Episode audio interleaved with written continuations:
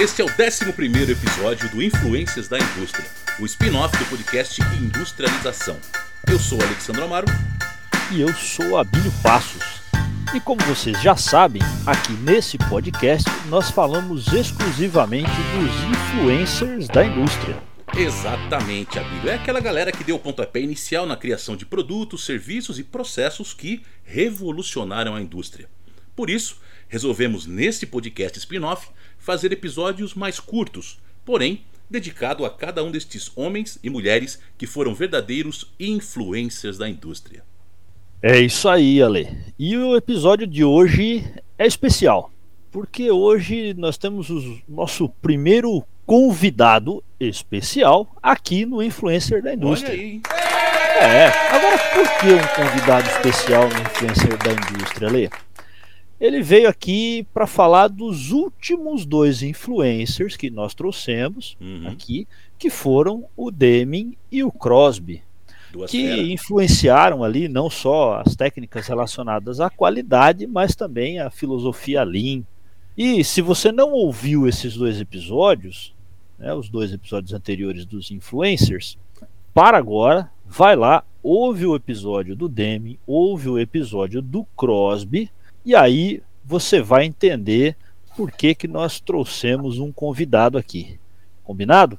Mas Ale, apresenta aí pra galera o nosso convidado especial.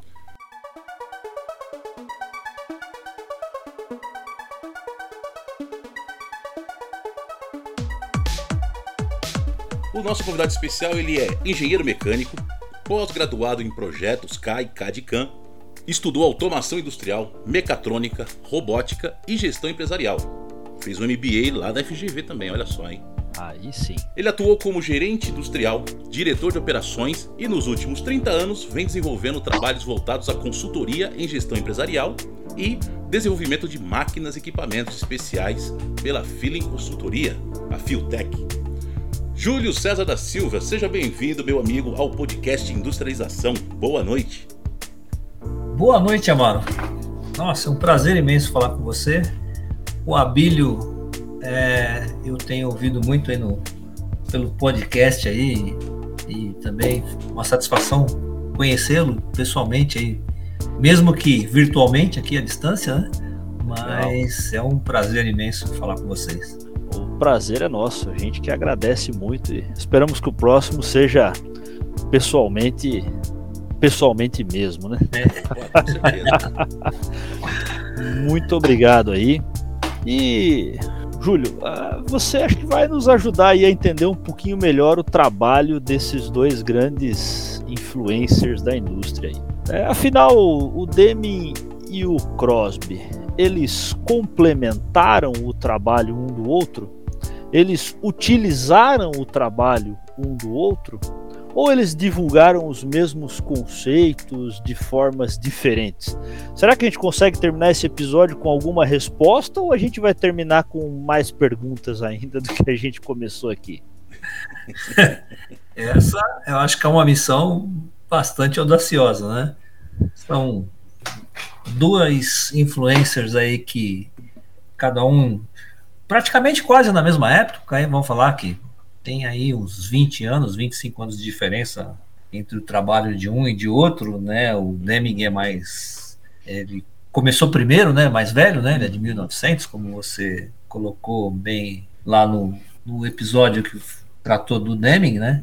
Eu, particularmente, sou fã de carteirinha do Deming. Eu acho que ele fez um, um trabalho fantástico no Japão ali pós-guerra, né? Foi um dos Exato. principais responsáveis lá pelo desenvolvimento japonês. Ele, junto com o Exato. Duran e com mais alguns outros, né? Sheehan, né? O Shihart, principalmente, que ele, ele mesmo declara ser o Seguidor, né? Do é, seguidor, né? Então eu acho que ó, ele já começa a, a ser humilde ali por essa colocação dele, né? De não atribuir todo, todo o sucesso somente a ele, né? Exato. E o Crosby, é, ele também teve uma contribuição bastante expressiva, principalmente no, nas teorias e na, relacionadas à qualidade, né? Mas é, eu acho que, assim, a minha opinião sincera é que ele, ele meio que ele foi seguindo ali o que ele foi vendo ali do que já foi veio deixando, foi, foi sendo deixado pelo, uhum. pelo Deming, pelo, pelo Juran e pelos outros, né? Uhum. Ele só colocou isso de uma forma um pouco que deu um impacto um pouco maior a questão de zero defeito e, né, e de fazer isso. certo pela primeira vez. Mas se você, na minha opinião, se você pegar toda filosofia que ele implantou, os 14 uhum. pontos dele, todos eles são mais ou menos uma continuidade do que do que o Deming veio implantando lá atrás, né? E os outros vieram colocando. Ele só colocou isso de uma forma mais impactante. Vamos falar, colocou um pouco uma aplicação, né? É, no, na, na publicação dele. É, isso é uma coisa que até hoje à tarde a gente tava batendo um papo, né, Bílio? E, isso. E a gente falou um pouco sobre isso, né? Porque olha só, o Deming ele colocou os 14 pontos dele. Aí me aparece o Crosby também com 14 pontos. Ué, não podia ser 13? Não podia ser 15? é. Por que 14? Né? É, e tem alguns que são parecidos ali um do outro, né? Tem alguns que se parecem. Mas e, e é interessante a, essa linha temporal que você colocou ali, Júlio, que é o seguinte, né? Eles têm a, a, o, o Deming começou antes, é claro, né? Nasceu em 1900. Uhum. Uh, mas o Deming parou depois, né? Sim. Ele viveu bem mais. Foi mais longevo, né? É, apesar de que os dois produziram muito, né? Produziram pra caramba. Mas se a gente pensar ali, quando o Deming foi para o Japão, ali na década de 1950, foi quando o Crosby começou a vida profissional. Né? Ali em 1952, quando ele voltou da guerra, e aí começou a vida profissional. Né? Então é interessante, porque é, eles trabalharam na mesma época, né? E com certeza, eu estava até falando para o Ale que hoje à tarde, na, no bate-papo, provavelmente eles leram as mesmas fontes, eles leram os mesmos, os mesmos as mesmas teorias, os mesmos estudos, né? E aí você falou um ponto interessante, cara, que eu não tinha pensado o Deming ele se apoiou nos estudos do Schirrer, do Juran, e ele falou que se apoiou nisso. É, mas realmente, nas, tudo que eu vi até hoje do Crosby, eu não vi ele comentar, falar, referenciar claramente os dois. Posso ter passado batido nisso, né? Sim, ele, ele, ele, eu também nunca não vi nada dele onde ele atribui de onde foram as fontes, né? Porque todos eles, né, têm tem a sua contribuição, mas tem a sua fonte de inspiração, né? Ninguém sai do nada, né? E ele, mas o, o, o Crosby, né? Ele sempre é, defendeu as teorias dele sem nunca falar quais eram as fontes ou de onde, de onde ele buscava a inspiração para defender as teorias dele, né? Exato, exato. Tem uma outra coisa que eu acho que me impressionou muito quando eu comecei a pesquisar e ler sobre o Crosby. Isso, né, a gente já estou com quase 60 anos, mas então trabalha com qualidade desde a década de 80, né? Então é uma, é uma vida falando sobre qualidade, sobre produtividade, sobre essas coisas, né? E você lê muito, pesquisa muito, né? E a gente uma coisa que me chamou muito a atenção é quando eu comecei a ver, é, acredito que nos anos 80 ali, quando eu comecei, ou 90, quando eu comecei, quando começou a falar de Crosby do zero defeito, e aí a primeira vez eu vi um plano de amostragem zero defeito. É aí. aí aquilo me incomodou demais. Eu falei, poxa, aqui o cara criou um negócio onde, se você for pensar da onde foram, da onde surgiu né, os, uhum. os planos de amostragem lá da Militar Standard, lá baseado nas nas teorias estatísticas defendidas lá pelo Shearer, né? Isso. Que o, o Deming também é, uhum. sempre defendeu e sempre falou, né? Você pega a base daquilo, né? O, os planos de amostragem eles são basicamente é, foram calculados ou criados em cima das teorias estatísticas lá de Poisson e binomial, né? Isso, distribuição normal. Distribuição, é, distribuição normal, distribuição de Poisson, binomial, uhum. onde você tem o risco do consumidor, o risco do produtor. Isso. Né? Uhum. Mas tem uma, que, uma, uma questão matemática ali que rege essa a condição de aplicação dessas duas teorias, né? Uhum. Que é o tal do NP maior ou igual a 5, né? A fração defeituosa, né? Isso. Vezes o tamanho da amostragem tem que ter ser maior ou igual a 5 para que isso seja representativo. Então, quando você começa a falar de zero defeito, né, você fala que a sua fração defeituosa vai ser tão pequena, onde o tamanho da amostragem tem que ser 100%. Exatamente. Para que ela seja viável. E aí é. ele colocava isso num plano onde você inspecionava uma quantidade, então isso me é. incomodou um pouco. Falei, aqui tem um é. pouco de um pouco é. de marketing nessa brincadeira. é, um pouco de filosofia, né? Porque é. se a gente for pegar o plano de amostragem zero defeito, ele basicamente mantém a mesma amostra calculada, né? lá da Militar Standard, que veio para a NBR 5426. Ele pega a mesma amostra calculada, só que o aceita lá nas, nos níveis né, de qualidade que ele diz aceita com 1 um e rejeita com 0, é, ele ou é, aceita com, com 1 um e rejeita com 2, perdão, é, ele simplesmente não aceita com 1 um mais. Ele só muda a, o critério de aceitação.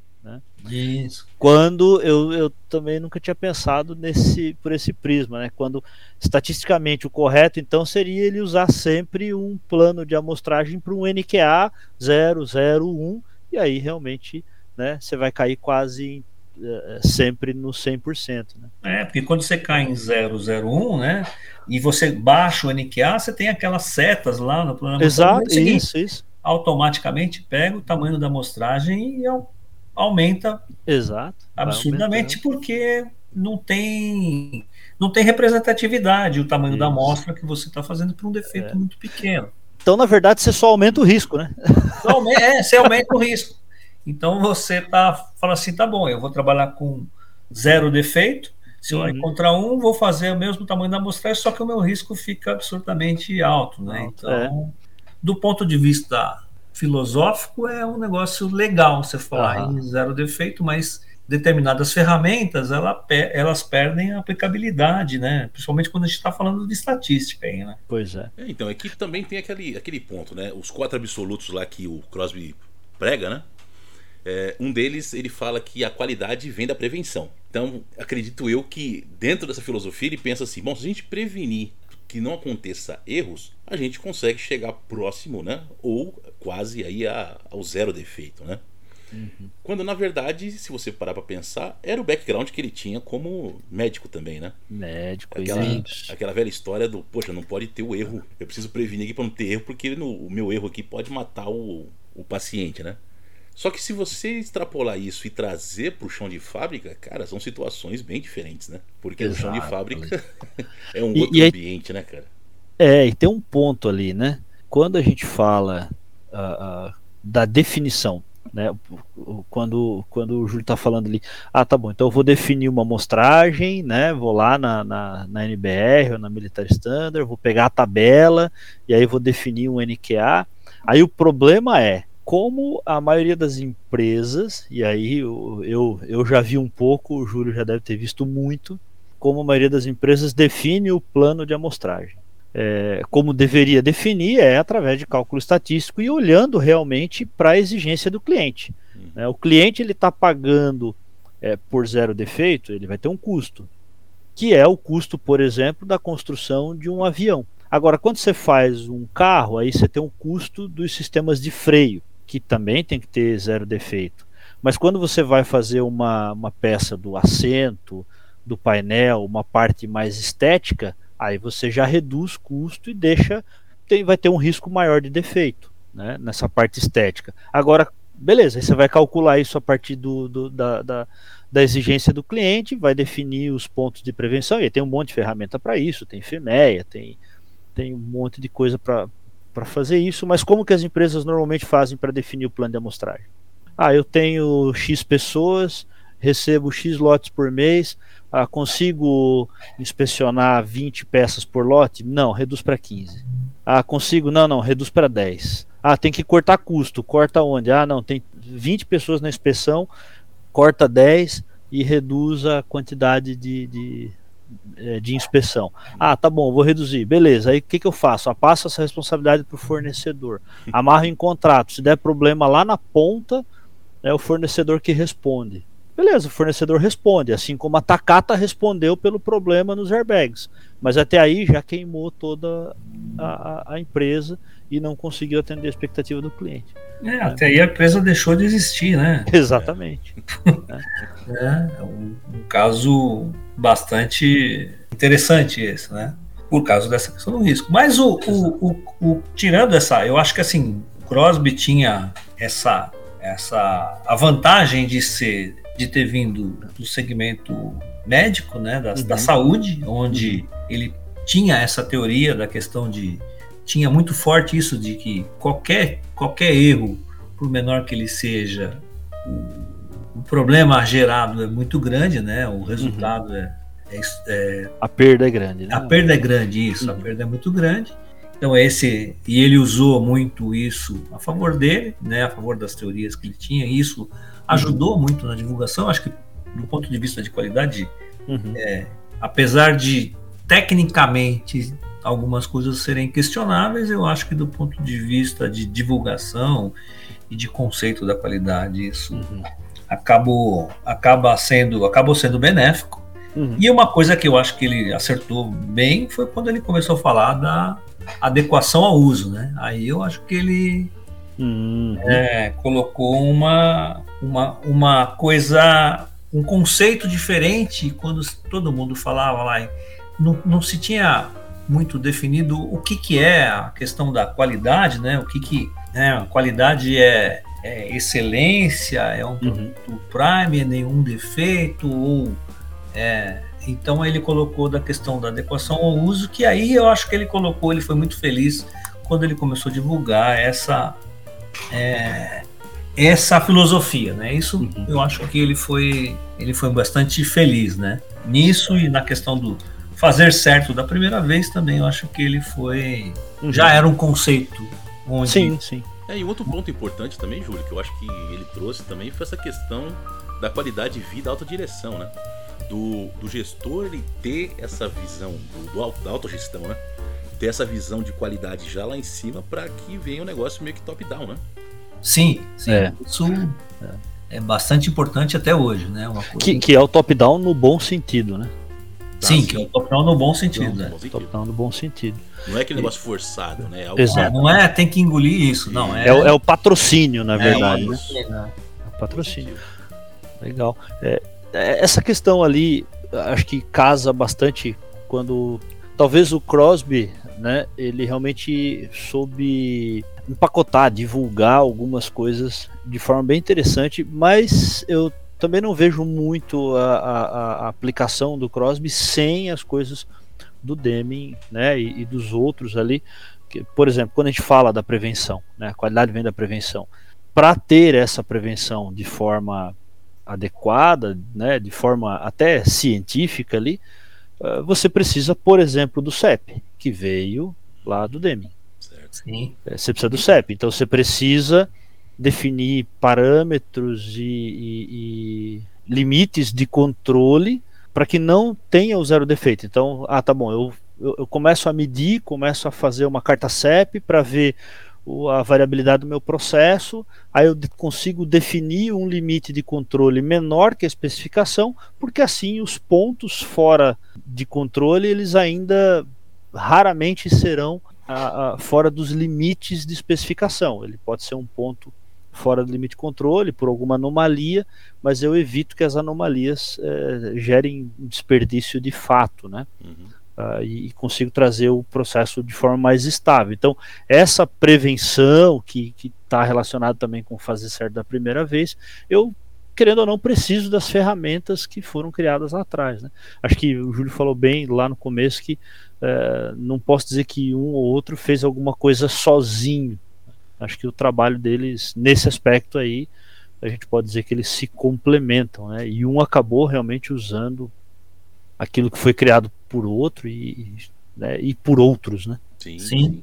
É interessante é, isso. Se você for comparar, né, o que eles fizeram, né, e todos os outros, o que eu, eu vejo que a, a grande o grande diferencial entre um outro é assim, que qualidade sempre foi alguma coisa, e até hoje eu vejo que voltou bastante isso, sempre foi uma técnica, uma área que muito voltada para a questão filosófica, né? Você uhum. tem uma filosofia que fala ou do zero defeito, ou que fala do, do, do da prevenção do, dos defeitos, né? Mas é isso do ponto de vista do aspecto filosof, de filosofia. Uhum. O Deming ele trouxe técnica para isso. Quando se uhum. fala, ah, não, prevenção, ele fala assim, não, para prevenir você vai ter um CEP, você vai ter um controle estatístico do processo, uhum. onde nós vamos trabalhar, onde você vai medir o seu processo, você vai acompanhar, você vai ver quantos sigmas você quer. E eu lembro isso. que no auge, né, a gente, uhum. quando na década de final da década de 70, começo da década de 80, quando virou a onda do controle estatístico do processo, né? A uhum. Ford uhum. trouxe, você até colocou ali no, no, no episódio do Deming, né? Aquele, uhum. Aquela série da BBC onde uhum. é, no mundo inteiro aquela, aquilo começou a se divulgar, né? O, as teorias de, de controle estatístico do processo, uhum. principalmente demandadas pela Ford na época, né? Na, na linguagem de hoje, viralizou, né? É isso, viralizou. É, foi um negócio que viralizou todo mundo, só, só se uhum. falava os, o, os técnicos de qualidade só, só falavam em uhum. controle estatístico do processo, né? É que se trabalhava no Brasil quando começou a se levantar os primeiros primeiras cartas de controle, uhum. a gente trabalhava com mais ou menos um sigma, o nível de defeito era absurdo, era 60 e poucos por cento de instabilidade. E no Japão se fala, não, no Japão já estão trabalhando com os. Na época não, se falava em 6 sigma, falava em 12 sigma, que era 6 sigma para cada lado do, do sigma, né? Que já era o 6 sigma lá deles. Uhum. E você trabalhava tentando, com avaliando o seu, seu nível de qualidade para você prevenir os problemas e você tinha uma técnica aplicada para isso e uma forma matemática de demonstrar isso uhum. é, fisicamente, né? Uhum. E não só do ponto de vista filosófico. E hoje também você vê que eu acho que isso foi um dos grandes feitos do Deming, né? Essa uhum. questão do controle estatístico do processo, além do acho que a gente vai falar do, do PDCA, né? Isso. Que é, foi outra ferramenta é, que ele divulgou bastante e que até hoje está presente aí, né? O contrário Exato. do CEP. O CEP hoje, quem vive no mundo industrial, vocês também estão bastante no mundo industrial, não sei se é impressão minha, mas hoje pouco se ouve falar de, uma, de ver uma carta de controle estatístico de processo numa, numa planta. Eu não, não vejo mais isso como se via antes. É, se... Eu vejo mais onde você tem riscos maiores. Né? Vejo em aeroespacial, em médico hospitalar, mesmo assim ainda com assim, um volume baixo, é, é, e algumas peças de segurança ali de automotivo, mas assim pouco, é, pouquíssima aplicação. É, a gente, eu e o Ale recentemente né, é, trabalhamos num projeto ali numa indústria automotiva onde eu vi bastante carta CEP.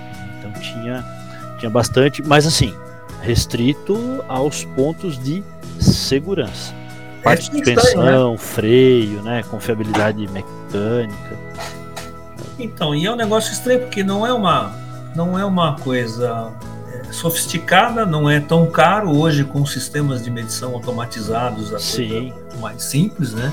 Sim. Com a, os recursos que nós temos de software hoje também, né? E Uhum. Pensar que lá na década de 80 tinha que se fazer as medições tudo de forma manual, tinha que se fazer toda a carta e todos os cálculos de forma manual, né? Uhum. E se aplicava isso em praticamente em toda a planta, né? Isso. E hoje isso é uma coisa que cada vez é, menos se vê numa, numa planta industrial. Exato. É, eu, eu tive a oportunidade no passado, né?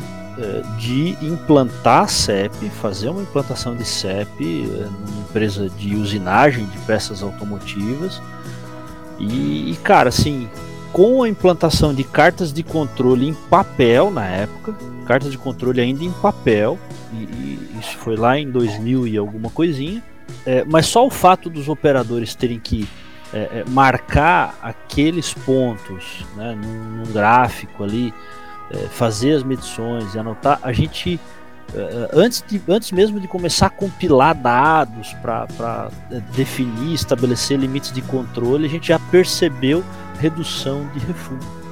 Sim. Porque é. eles viam que os pontos começavam a, a, chegar próximo dos limites de especificação e aí eles já é, faziam os ajustes de ferramenta. Né? Porque principalmente usinagem, é, a estabilidade do processo ela depende muito é, do operador ficar fazendo microajustes ali né, em usinagem de precisão. Só que se o cara só mede e, e, não olha aquilo graficamente, ele às vezes não dá a devida importância, ele não percebe que aquele valor, por ser assim, por ser valor muito pequenininho, né, milésimos de milímetro, centésimos de milímetro, é, isso ele ele não percebe que aquilo está chegando próximo do limite de especificação.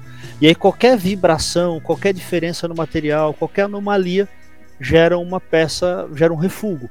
Quando ele começa a colocar isso nos gráficos, e hoje tem, como o Júlio comentou, muita ferramenta boa para isso, ele começa a perceber, opa, peraí, isso está subindo ou está descendo. Ele, ele vai fazendo microajustes com mais frequência, é, que não chega a representar uma perda significativa de ritmo, né, de tempo no processo, porque muitas dessas máquinas o ajuste é simplesmente um ajuste no teclado da máquina, né, um ajuste computadorizado, ou quando é por fora também é rápido, né, o, a, se criou muita, muito dispositivo de ajuste rápido, e aí o operador faz isso com mais frequência e o nível de refúgio reduz muito, e assim, né, cara, refúgio de peça metálica é caro, né, Sim. dependendo das peças, representa um valor significativo. Com seis meses de trabalho, a gente reduziu aí, é, na época, isso há 20 anos atrás, 500 mil reais ano de, de, de refúgio.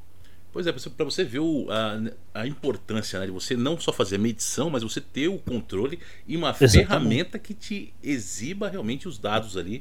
Exato, forma, exato. Uh, aglutinado ali, que você possa. É, e visual para o operador. Né?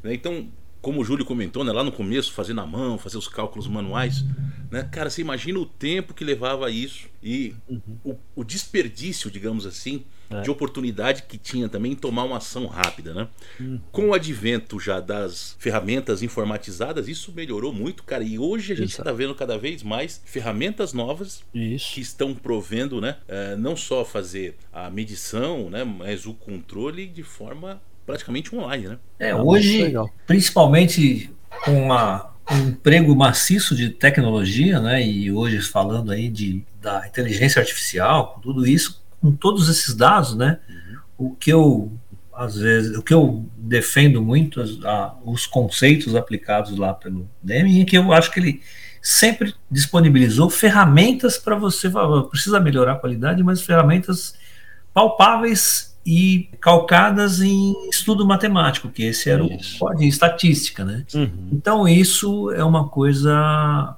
que o homem de qualidade hoje, né, ele consegue aplicando essas essas teorias uhum. e usando da te a tecnologia que tem disponível hoje, dá para ir muito longe, né? É, e a, não fica no, no, comum que você vê, às vezes, no, nas, nas empresas, no departamento de qualidade, é o pessoal tentando identificar causa comum, causa especial, tentando uhum. identificar uma confundindo o efeito do problema com a causa de um com a causa de um problema, né? Exatamente. Então, isso é, é uma coisa assim que falta ferramenta, né? Fica muito no achismo, porque tem muita filosofia envolvida e pouca pouca ciência, vai. Pouca assim. prática, né? É, eu acho que a parte matemática, acho que você tocou num ponto importante quando você falou que falta a gente ver o CEP nas empresas. Né? Realmente falta, é, e o CEP não só pelo CEP, né? pelo uso da matemática. Né? Pela, porque é, é, aí você tocou num ponto importante, que é a geração de dados e a aplicação dos dados, é a utilização. A gente vê, vê até com, com, os termos aí de, né, de Big Data e tal. É, então o pessoal tem às vezes um mar de dados, e aí fala assim, tá bom, é, você guarda ali um milhão de linhas de, de, de de qualquer informação por dia e fala, tá bom, o que você faz com essa informação? Não, tô só guardando. É, isso. O grande ativo das empresas, que é a informação, né? Ela só vai virar ativo se ela tiver alguma se ela for utilizada, né? É, É. Isso aí. E aí acho que é essa parte matemática, estatística, que é o que realmente dá né, alguma visibilidade para a empresa em tudo, né? Porque é, é, os dois falam ali da questão dos custos, né? O, o, o, Deming ah, fala ali das, das doenças organizacionais no custo excessivo de garantias, né? Custo médico excessivo, é, ênfase em ganhos de curto prazo, quer dizer, né, não está tratando também corretamente a, a- a informação de, de custos. E o Crosby também fala né, é, que a qualidade é medida pelo custo da não qualidade, quer dizer, você também precisa ter essas informações, esses dados sendo tratados, porque como é que eu vou medir e dizer qual custo é não qualidade, né? É, o que, que realmente foi um problema de garantia por mau uso do consumidor ou por defeito no produto, né? O que, que foi problema de produção ali é, por eh, alguma falha de fato, né? Ou uma eventualidade. Sim, é, Então, perfeito.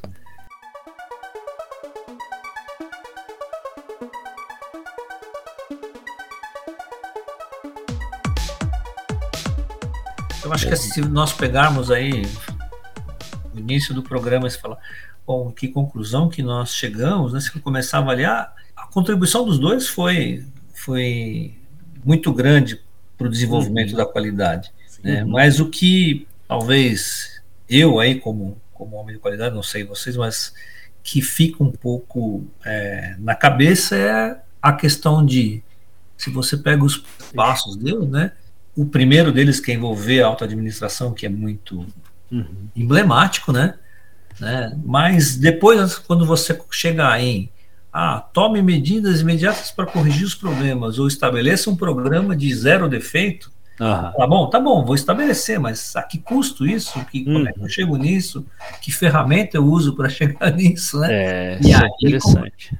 E isso é o que me leva, às, a, às vezes, a falar: bom, a contribuição do Deming foi uma coisa mais estruturada. Se bem Aham. que ele não só acertou, né? Se a gente pegar nos dias de hoje, quando o Deming fala lá dentro dos 14 princípios dele, lá, que ele coloca que, que não é a favor do da estabelecimento de metas, né?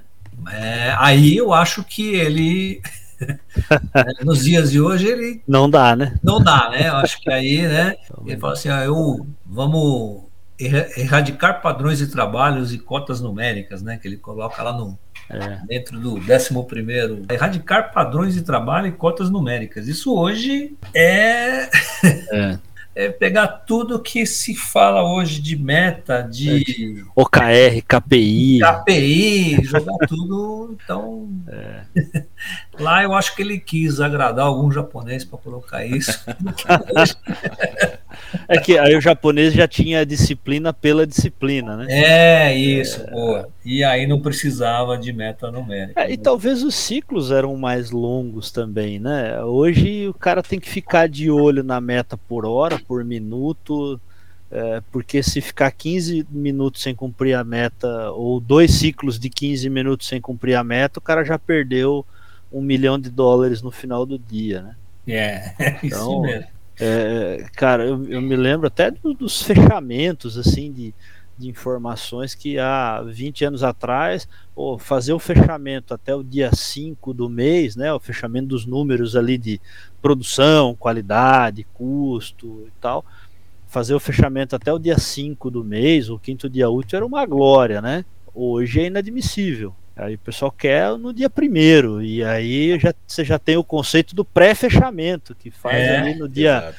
20, dia 25, e quem não tem o pré-fechamento para saber se está no rumo, se tem que fazer alguma coisa, já, já tá, tá morto, né? É, usando a, a filosofia do. Pegando o conceito é do livro do Falcone, hein, que você terminou de fazer o, O review lá. o review do, do livro, né?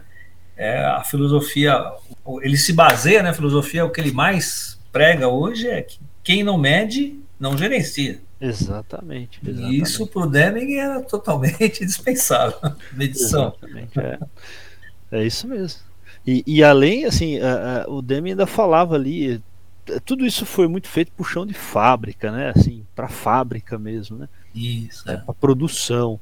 Uh, mas hoje a gente ainda extrapola tudo isso e leva lá para o escritório, né? Leva para produção de software, uhum. leva para produção de. Eu me assustei a primeira vez que eu entrei numa companhia de seguros, né? Para fazer um trabalho no, no, numa agência grande do Bradesco. Aí o pessoal foi passando e falou assim: ah, vamos visitar a produção. Eu falei: a produção? né? É, produção. Aí, cara, era um monte de gente, né? É, assim, fazendo as apólices acontecer o dia inteiro ali, né? E aí o que era a produção? Era realmente né, produzir seguros feitos, né? Produzir seguros é, pagos e, e, vigentes. Hum. E aí essa galera tinha número, né? Os caras tinham que produzir é, X seguros por hora ali, né, que vinham dos corretores e tal, e tem toda uma análise ali, que naquela época ainda não tinha tanta coisa de inteligência artificial. Acho que essa área de produção deve ter, assim como né, nas fábricas, deve ter automatizado uma boa parte, mas ainda tem, né? Ainda tem o crivo das pessoas. E aí, como é que você pega uma, essas estruturas gigantescas hoje né, e trabalha sem números? Então, realmente, acho que o Júlio tocou um ponto bem importante aí, né? É, hoje não se, acho que não tem nenhum segmento profissional que seja que tenha uma gestão profissional que não tenha, que não se, que ninguém tenha uma meta, que ninguém tenha um KPI para atender, né? Se você vai no posto Exato. de gasolina, o frentista tem que vender, ele tem que vender o o aditivo do radiador, ele tem as metas, no banco tem as metas dele, Exato. na padaria, o cara, cada, cada atendente tem as suas metas e não se vive sem essa. Assim como não se vive sem celular, né? Coisas Exato. que uhum. antigamente não existiam, né? Celular, não, é, ah. e-mail, com, é, internet, hoje Verdade. também não se todo mundo fala em meta, né? Todo mundo, não, tenho minhas metas, você vê nos segmentos mais. É. Você vai lá, o cara tá na praia vendendo água de coco e fala, não, mas hoje eu tenho que bater minha meta. É verdade, é verdade, é verdade. Agora, um ponto que. que vendeu pouco, né? Até a gente deu uma pincelada agora há pouco, mas acho que vale a pena a gente falar um pouco mais sobre ele, né? É justamente uhum. o PDCA, né, meu? Porque Sim. o PDCA, né, como o próprio Deming dava os créditos créditos, né? Lá pro Schubert. O, o Demi aprendeu isso lá com ele quando os, os, dois trabalhavam lá no departamento de agricultura lá dos Estados Unidos, né? Isso. Estudando sobre plantação, né? Sobre colheita e coisa e tal. Então os caras tiveram aí essa sacada aí do plan, do, check e, e action, né? Você planejar, uhum. você fazer você checar, né, verificar aquilo que está acontecendo e tomar uma ação. Então, da mesma forma, eu acho que esse foi um dos conceitos que mais foi divulgado, né? E Isso. é uma ferramenta prática, né? Acaba sendo uma ferramenta é. prática e para, como a gente acabou de falar, não só para as indústrias, mas como para qualquer outro segmento de negócio também. Até na vida, né? Na vida, né? Hoje eu acho, na minha opinião, essa é a principal ferramenta de planejamento que é que a maioria dos segmentos utilizam, né? Uhum. Qualquer segmento que você vai, todo mundo que tem o um mínimo de planejamento, usa essa ferramenta né, para se planejar e controlar né, o, seu, o seu planejamento né, uhum. e tomar as ações, né, verificar e tomar as ações que precisa. Então, seja o, segmento que for, né, e hoje, das teorias do Deming, é a teoria que, que não é do Deming, é que é do Schirret, como ele uhum. falava, é, é, uma, é uma das coisas que ficou mais forte até hoje, né? Uhum. É o PDCA, né? O PDCA é inquestionável uhum. é, como ferramenta de planejamento, né? Isso. É, é, mesmo se a gente pensar no, no, no DMake, é, o DMake é o PDCA com um passinho desmembrado a mais ali. É, essa é perfeita, essa colocação sua é. Então, mesmo ali. E, e assim, a gente falou que não vê muito o um, CEP. É um PDCA empresas. aditivado, é isso, Abílio? É um PDCA aditivado, é. é. Aí, cara, eu vou com o Júlio na questão do, do marketing, né, cara? Todo, todo dia surge uma coisa nova aí, né, que não é nova, né? É, é os downsize da vida, as reengenharia, as coisas que vão surgindo. É, aí. falando em É, marketing, então, a gente não pode esquecer do, do último item lá que o Crosby colocou da lista dele, né? Que é faça tudo novamente, né? Então, Faça tudo novamente. ele resumiu o. PDCA no faça tudo novamente. É isso aí, gira o PDCA, é isso mesmo. É, e se você pegar as teorias quando eu. é, não é maldade, não é pegação no pé do Crosby, não, mas assim, quando você pega essas teorias dele, né? E você começa a analisar uma a uma, né? Você fala, bom, tirando a número um, que é deixar claro que a administração está comprometida, quando ele começa a falar, ah, formar equipe interdepart- interdepartamental. Né? Isso aí. Quer dizer, começou lá com os círculos de controle de qualidade lá atrás, lá, lá, lá embaixo, né? Então ele já vem, né, com isso desde lá e, e ele vem num, num, num crescente, né, com essa, com, a- com as teorias. Mas na verdade, acho que a, a intenção dele era o quê? Era reafirmar a importância dessas, dessas técnicas e da metodologia, né? Isso e ele fazia isso muito bem feito. Né? Isso- É, talvez no sentido de comunicar, né? Porque É. ele escreveu muito livro. Isso. né? E naquele período ali, acho que isso, eh, tinha eh, três formas grandes ali de comunicar, né? Que era TV, rádio e livro, né? E sem dúvida ele acho que dos, dos influencers da qualidade, vamos falar assim, voltados para a área de qualidade, é, acho que tirando. Acho que o Juran escreveu mais que ele, mas o, depois o Crosby acho que foi o que mais escreveu, né? Mais livros. O Juran não que escreveu tantos livros, mas ele tem aquele. O, o book dele, né? O, Uhum. da qualidade que ali, se eu não me engano, tem 14 ou 15 livros que formam a coleção, né? Eu tenho ela até aqui, mas está lá em cima do meu armário lá. Não vou, não vou conseguir alcançar, tá na, no terceiro andar aqui do da, da minha, da minha, do minha estante aqui, mas, Mas é, o, é o, aquele handbook dele. Né? é o handbook, né? Aí só ali é, foi uma quantidade de, de livros com bastante conteúdo, né? Aham. Mas acho que o Crosby acho que foi um dos que mais escreveu sobre qualidade. né? É. É necessário, É, né? Porque imagina só, é- bastante, é uma época pré-internet, né? Não existia internet naquela época. Então você imagina só, principalmente num país onde os caras tiveram que fazer um documentário da NBC, a gente até citou lá no, no episódio anterior, né? Lá do Demi. Isso. Aham. Fizeram um documentário que o nome do documentário era Se o Japão consegue, por que nós também não conseguimos? Né? Ou seja, É. os caras não tinham informação nenhuma, cara, de qualidade. Então, isso aí. realmente, aí o, o- os grandes influencers aí, né? Tiveram que escrever bastante, tiveram que re- reafirmar muita coisa um do outro, teve que ter muita palestra, muita divulgação para que esses conceitos ficassem claros para todo mundo, né? Pois é. Porque É eram aí. grandes empresas, você vê, né, cara? A, a Toyota começou a colocar todo mundo no bolso praticamente, né? Exatamente. É, isso é uma coisa interessante, né? Porque o, o, o, Deming foi para o Japão, né? é, ajudar lá na reconstrução e nessas melhorias e acabou treinando lá de uma forma e aí a gente fica até pensando, né? De quem é o mérito, muitas vezes, né? Se é realmente da, da, da disciplina e da cultura japonesa, né? Que Uhum. absorveu aquilo e aplicou é, de forma mais disciplinada, vamos dizer assim, né? ou se é realmente do Deming ter levado aquilo, né? Fica muitas vezes essa, essa pergunta, né? É, eu acho que na época o impacto, né, que é, não vocês chegaram a assistir essa essa é, série da, da, da, da BBC, chegaram conseguiram ver alguma vez? assim? Não, não, eu Ainda não, assisti. Júlio. Eu eu vi, né?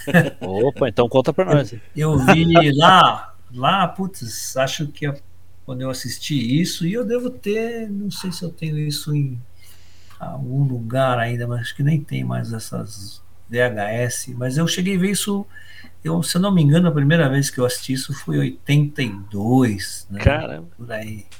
Né? Eu, e é um negócio impressionante você ver essa, essa série veio veio veio para o Brasil, a Ford trouxe isso na época, começou os primeiros treinamentos de controle estatístico do processo, né? Naquela época você ficava internado Pois dentro de um hotel é, uma semana tendo aula, eram 40 horas de treinamento para fazer o CEP1 lá, né? Puta, eu fiz isso aí. lá, na, lá na Unicamp. Mas já É, foi então. mais tarde, foi ali em 90 e alguma coisa. Eu fiz, acho que foi 82, uma coisa assim. É, eu fiz CEP e MSA ali na Unicamp, ficava naquele hotel da- dentro da Unicamp ali. Era isso aí, era. É, então, depois teve CEP2, depois pequenos É. lotes, e aí foi uma É. festa isso aí. E tinha, né, logo no CEP1, era, nós assistíamos essa série. E era um Ah, negócio legal. impressionante, porque uma série feita né, pela BBC, Aham. onde provocava um pouco né, o, o Uhum. ego dos americanos, uhum. dizendo assim, pô, peraí, um, um americano saiu daqui, foi lá para o Japão, pós-guerra, com um monte de equipamento antigo, máquina velha, ele conseguiu É. em... Tudo lascado, né? É, e, e ele em, vamos falar, em 20 anos, né, Uhum. 20, 30 anos, a indústria automotiva japonesa estava superando a indústria automotiva americana, né? Pois é. Então Pois é. era uma, uma coisa para eles é inaceitável, né? Fala assim, bom, como é que chegou nisso? Então nós precisamos ver o que que o que que esse, os japoneses estão fazendo lá, né? O, o que eles conseguem, né? Mexeu o brilho dos caras. E mexeu Mexeu. o brilho deles. E isso foi uma coisa que deixava. E, e uma das coisas que, que o Deming falava muito, né? Eu vi numa que me marcou muito né, numa, na entrevista, numa dessas da entrevista que o Deming fez para a BBC, e que você assim a gente não vê nos- na- tanto na literatura, né? É, que ele falava que assim é, chegou a um determinado momento que ele falava assim, ó, os- o, o segredo da evolução é, de um, de um país, né, o do ser humano, está na produtividade, né? E É. ele dava um exemplo, ele falava assim, ó, eu, né, isso me marcou muito na época, ele falava assim, ó, é, eu sou mais bem sucedido do que o meu pai e o meu pai foi mais bem sucedido do que o meu avô. Isso porque está havendo produtividade. Se a gente começar a perder Uhum. produtividade, vai começar a acontecer que o meu filho vai ser menos produtivo e menos bem sucedido, vai ter mais dificuldade do que eu estou tendo. E o meu Cara. neto mais do que o meu filho. E a gente vai entrar numa espiral de. Se não tiver produtividade, nós vamos entrar numa espiral de é, negativa, né? Descendente ali, Evolu- né? Descendente de evolução, isso. Aham.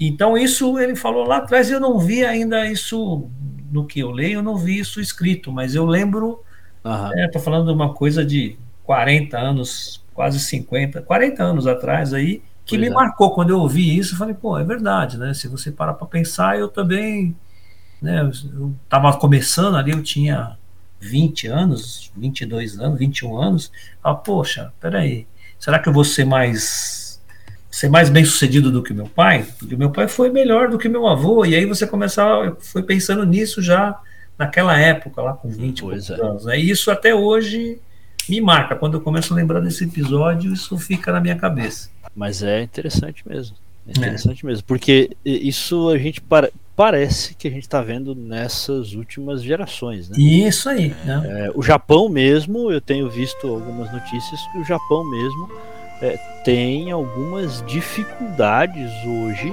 com a nova geração, que não, não tem a mesma disciplina da geração anterior, né? não tem a mesma, a, mesma vontade ali de, de trabalhar, de produzir da geração anterior, porque tem a, geração anterior deixou muita herança, né? deixou, muito, deixou muita riqueza, né? E aí eles já não precisam mais, eh, quando eles colocam né, na- na- na- no planejamento deles, ah, o que a gente precisa para viver bem até o fim da nossa vida, da nossa geração, a gente já tem, então não precisa produzir tanto. Então, você está me falando então que a geração atual japonesa é uma geração de herdeiros, não de sucessores. Né? Que os caras que herdaram algo da geração anterior e que vão consumir aquilo, mas não vão Pode multiplicar. ser, né? pode É ser, diferente do pode conceito ser. do sucessor, né, cara? Que é o cara que pega, ele recebe ali a, a herança, entre aspas, né? Mas ele Isso. pega aquilo ali e faz crescer, Para né? crescer, exatamente. Exato, exato. É. É, a gente podia tem que, tem que trazer alguém para falar com a gente sobre isso, hein? É uma boa, é, um, é, um, é uma boa análise a se fazer, né? Porque É, se a gente analisar da forma como que as coisas estão acontecendo hoje, uhum, aparentemente nós somos mais produtivos do que éramos anteriormente, né? Dentro Exato. dessa, seguindo a filosofia do Deming lá. aham, aham. Só que não está sendo suficiente, né? Para que para que é, que tenha a evolução a tal da evolução natural do ser humano, né? aham. A gente não está Que essa evolução continue, né? Isso, porque talvez é, nós estamos sendo mais produtivos porque temos mais facilidades, e aí esse nível de produtividade não é suficiente para gerar riqueza para todos, né? Para que, que a evolução continue, né? É, não é a minha praia, isso, mas é uma. Você começa a pensar nisso, né? Falar, bom, começar a pensar, porque você vê que os jovens, seja no Japão ou até mesmo aqui no nosso caso no Brasil, né? É. Hoje eles têm mais dificuldades para conseguirem é, serem bem sucedidos do que eu acredito tem menos oportunidades, vamos falar assim. Uhum. Eu acho, parece que E, e uma concorrência grande, né? isso e a concorrência é muito grande, né? Concorrência grande. Isso, isso pode até gerar uma falta de estímulo né, nessa geração que a gente vê que eh, assim tem uma parcela significativa de jovens que não trabalham e não estudam. Sim. Né? E assim, é o tal dos nem nem, né? Exatamente. E aí a gente É. leva para uma discussão é, pesada ali, né? Por que, que eles não trabalham ou não estudam, né? Aí a gente já vai entrar numa, numa parte muito filosófica que é propósito, né? E aí, se a gente pensar, você falou ali da, da série da BBC, quando o Deming foi para o Japão no pós-guerra, o japonês tinha um propósito forte ali, que era de reconstrução do país. Né? Exato, é isso aí. Então, eles tinham um propósito grande ali, né? Então, peraí, Abílio. Então você tá puxando uma, uma linha aí, então, na questão de propósito, né? Porque hoje a gente vive a era da informação, digamos assim, né? Então, Exato. o jovem tem acesso à informação, mas o que tá faltando então seria um propósito, é isso? Cara, acho que pode ser, até naquela linha que a gente já falou, né? Do que, do que é importante, né? É, o que, que importa para você, o que, que é importante para você. Né? Na hora de fazer as escolhas, o que eu vou estudar, o que eu vou fazer, o que eu vou, o que eu vou tentar melhorar, né? E aí, como a gente está falando aqui, é tanto se a gente pensar, né, o, o, o, o Demi versus Crosby, uma coisa que os dois sempre concordaram é que a gente tem que buscar melhorar continuamente. A gente vê muito essa história, muita gente fala hoje em dia, ah, se, se você melhorar 1% por dia, melhora 300% no ano. Parece fácil melhorar 1% por dia, né? Mas é difícil pra caramba. E você, Júlio, o que você acha? É falta Ah, de eu acho que é, acho que é, é um- tocaram, vocês tocaram num ponto bastante interessante aí, né? Se você, porque hoje o que que o que que nós temos, né? Nós temos informação abundante, fácil de ser obtida, né? Tem- basta querer pesquisar, Uhum. mas por outro lado falta é, interesse, né? De, de buscar essa informação Uhum. e hoje, até pegando na questão dos números e das metas, que às vezes pode ser, ser ruim, né? Se você pegar hoje os governos e a, como é que eles. Hoje está todo mundo preocupado em no índice de, de pessoas alfabetizadas, mas a qualidade da alfabetização, ninguém está Exato, né, exato. Se você pegar. Eu tenho. Eu, eu trabalho na área técnica há muito tempo, né? Então. Uhum. É, eu sempre gostei de trabalhar com jovens, né, com Uhum. estagiário, né, com o pessoal Uhum. que está saindo da, da faculdade ou saindo do curso técnico, né, trabalho muito com técnico. Uhum. E tem, um, tem um, uma, um, uma prova, né, uma, um teste, na verdade, que eu sempre que eu aplico para os estagiários aí há, sei lá, vamos falar, 40, 30 anos aí, desde, desde a década de 80 ali, né? Aham. No final da década de 80. Vamos falar de 85 para cá, com certeza é sempre o mesmo teste. Uhum. né? Nunca mudou. É o mesmo teste, são 20 questões que falam, envolvem todos os aspectos, vai, uma boa parte dos aspectos ligados com a engenharia mecânica ou com é, esse é aplicado para técnico, o pessoal que sai do curso técnico e mecânica, né? E na época, quando eu fiz o curso técnico, o curso técnico era em quatro, eram quatro anos de para se formar, né? Eu fiz também, quatro é, anos. Quatro mecânica. anos. Hoje é um ano e meio. E aí. eu, eu não consigo entender, mas. Não, não dá para entender. Okay. E se você pegar, por exemplo, naquela época, é, para fazer estágio nas empresas que eu trabalhava, que eu ia contratar, né? A média de notas que o pessoal tirava nessas, nessas provas era acima de oito, uhum. né? Os selecionados, né? Uhum. Então o pessoal tinha alguns que tiravam lá 9,5. Caramba. Né? 10 era difícil, mas 9,5 teve vários que, que tiravam uhum. essa, que tinham essa, esse rendimento lá nessa provinha, né? Uhum. E eram os que eram contratados, mas acima de 8, via de regra, é o que era contratado. Hoje, se aplicar, eu até não tenho mais aplicado, mas eu desisti de uns, cinco, uns quatro anos para cá, porque o pessoal não consegue tirar notas superiores a 4 com o mesmo teste. Nossa! Por incrível cara. que pareça. As notas são Rapaz. 3, 2, é, é um negócio. E é exatamente o mesmo, o mesmo teste. Tem. Caramba!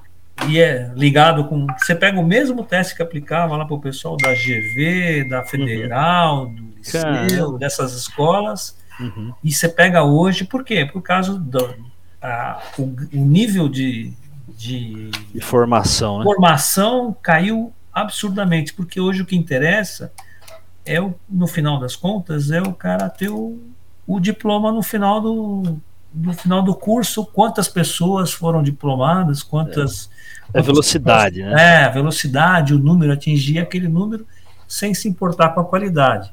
E aí depois, quando essa pessoa começa a trabalhar, uns, aqueles que se interessam, vai, tem existe, é o que eu falei, existe informação abundante, mas só que não tem a, a, não sentem a necessidade. E você, quando é jovem, né, que está no início da sua formação, você ainda não sabe aquilo, as, aquilo que é bom para você ou aquilo que você tem que pesquisar. Quando você começa Exato. a trabalhar, que você é induzido ou você vai percebendo que você tem que melhorar algumas coisas profissionalmente e tem que pesquisar mais. Mas esse era o papel antes, uma boa parte era o papel da escola, né? E hoje é. a escola não faz mais esse papel, né? Então ficou para trás, né? Ficou para trás. Eu acho que isso é uma vai contribuindo aí com essa questão do propósito, com essa questão do nível e da produtividade. Cada vez você vai. Eu não sei na área de vocês que é uma área de tecnologia, se vocês conseguem sentir isso também em relação sim, a. A gente sente, cara. Sim, sim. A gente, a gente sente. Bom, eu, eu, a gente transita né, entre as áreas de tecnologia e as áreas de negócios, né? Uhum. Bastante. E, e, a gente vê muita dificuldade das pessoas uh, uh, entenderem conceitos, uh, entenderem conceitos de qualidade, entenderem conceitos matemáticos.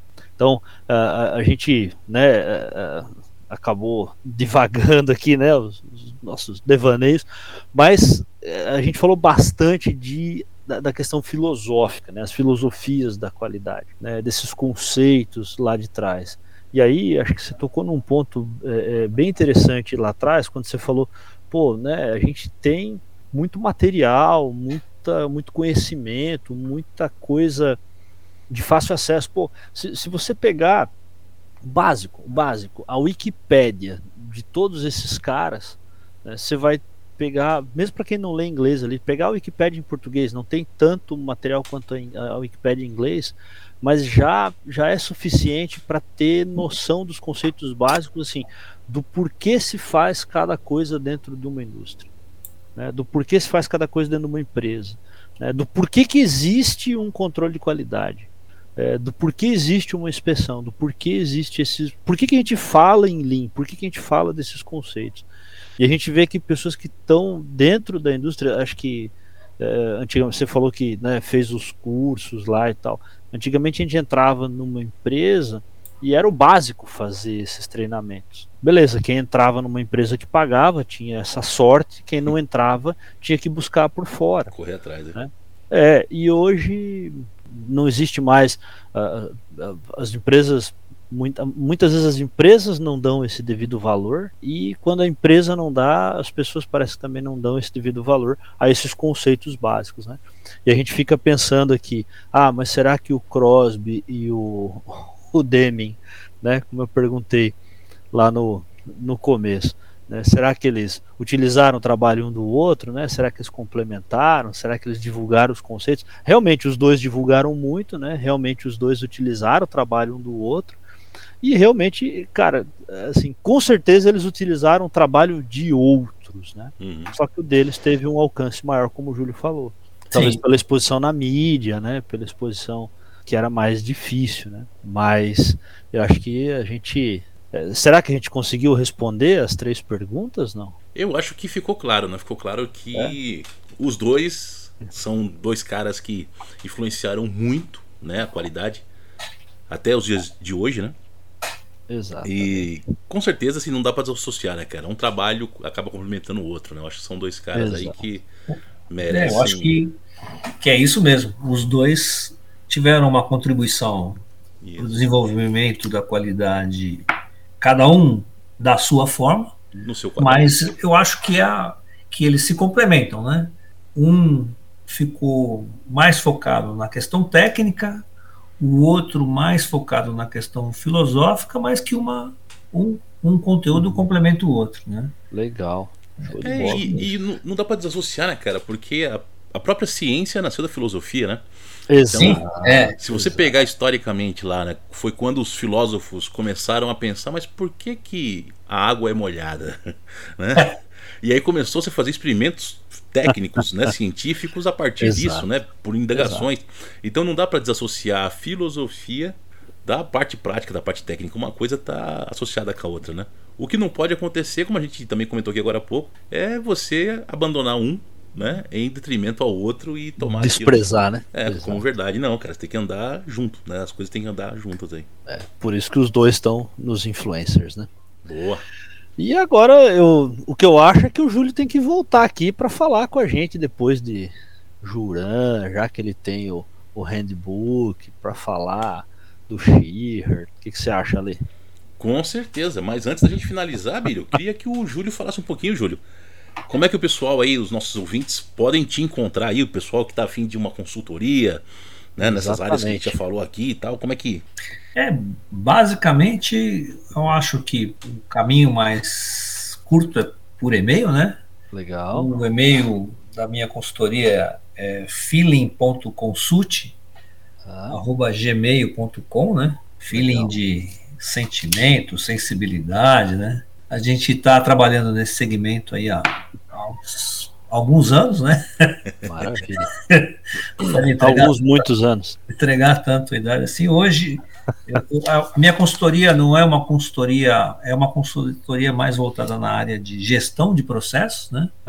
né? Principalmente no segmento metal mecânico, que é eu passei a vida nesse segmento. Né? Legal.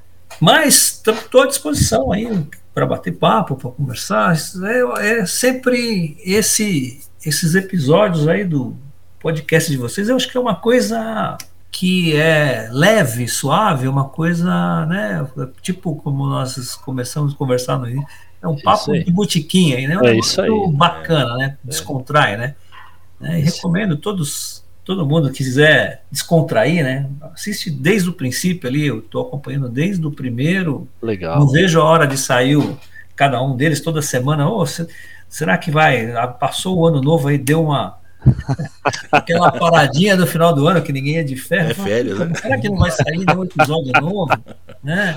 Porque você tá aí, às vezes eu tô em casa sem, sem nada para fazer, ou fazendo alguma outra coisa, coloco, fico ouvindo, né? Dou risada, acho muito, muito suave. É uma coisa onde que vocês fazem muito legal aí que se trata trata-se dos, dos assuntos técnicos que normalmente são coisas é, que às vezes até não são é, ninguém para para ficar ouvindo de uma forma bastante agradável e bastante descontraída né Show Legal, Júlio. Obrigado pelo seu feedback, cara. É muito importante para a gente receber feedback aí de, de alguém como você que tem já estrada pra caramba aí, já passou Exatamente. por várias situações, porque esse trabalho que a gente está querendo fazer aqui, querendo não, né? Estamos fazendo, né, Bílio? Estão fazendo, eu vou divulgar. Opa. É, é um trabalho agradecemos que muito. É uma semente, né, cara? Que a gente está plantando aí, como a gente falou aqui, né? Para auxiliar aí até a molecada que está começando agora, o pessoal mais Exatamente. jovem aí, para passar um pouco da experiência, né? Que nós tivemos, Exato. que a gente estudou também.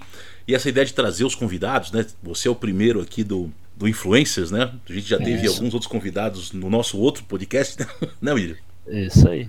É, mas a ideia é essa, a gente compartilhar a experiência de pessoas que realmente colocaram a mão na massa e fizeram acontecer, né? Essa Isso é a ideia.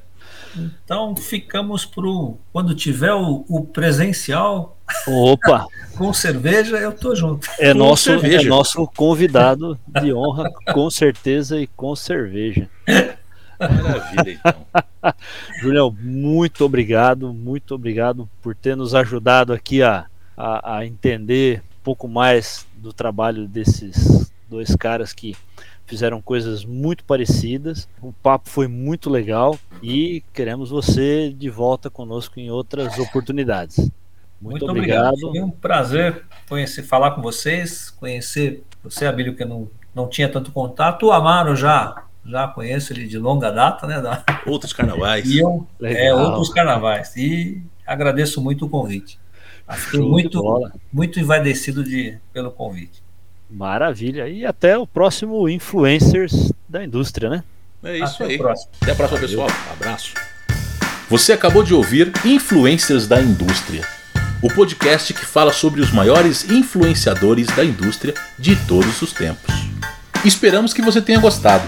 Se você perdeu os episódios anteriores, te convidamos a ouvi-los e para isso digite Influências da Indústria na busca do Spotify ou no seu agregador de podcast. Não deixe de conferir o nosso blog industrializaçãopodcast.blogspot.com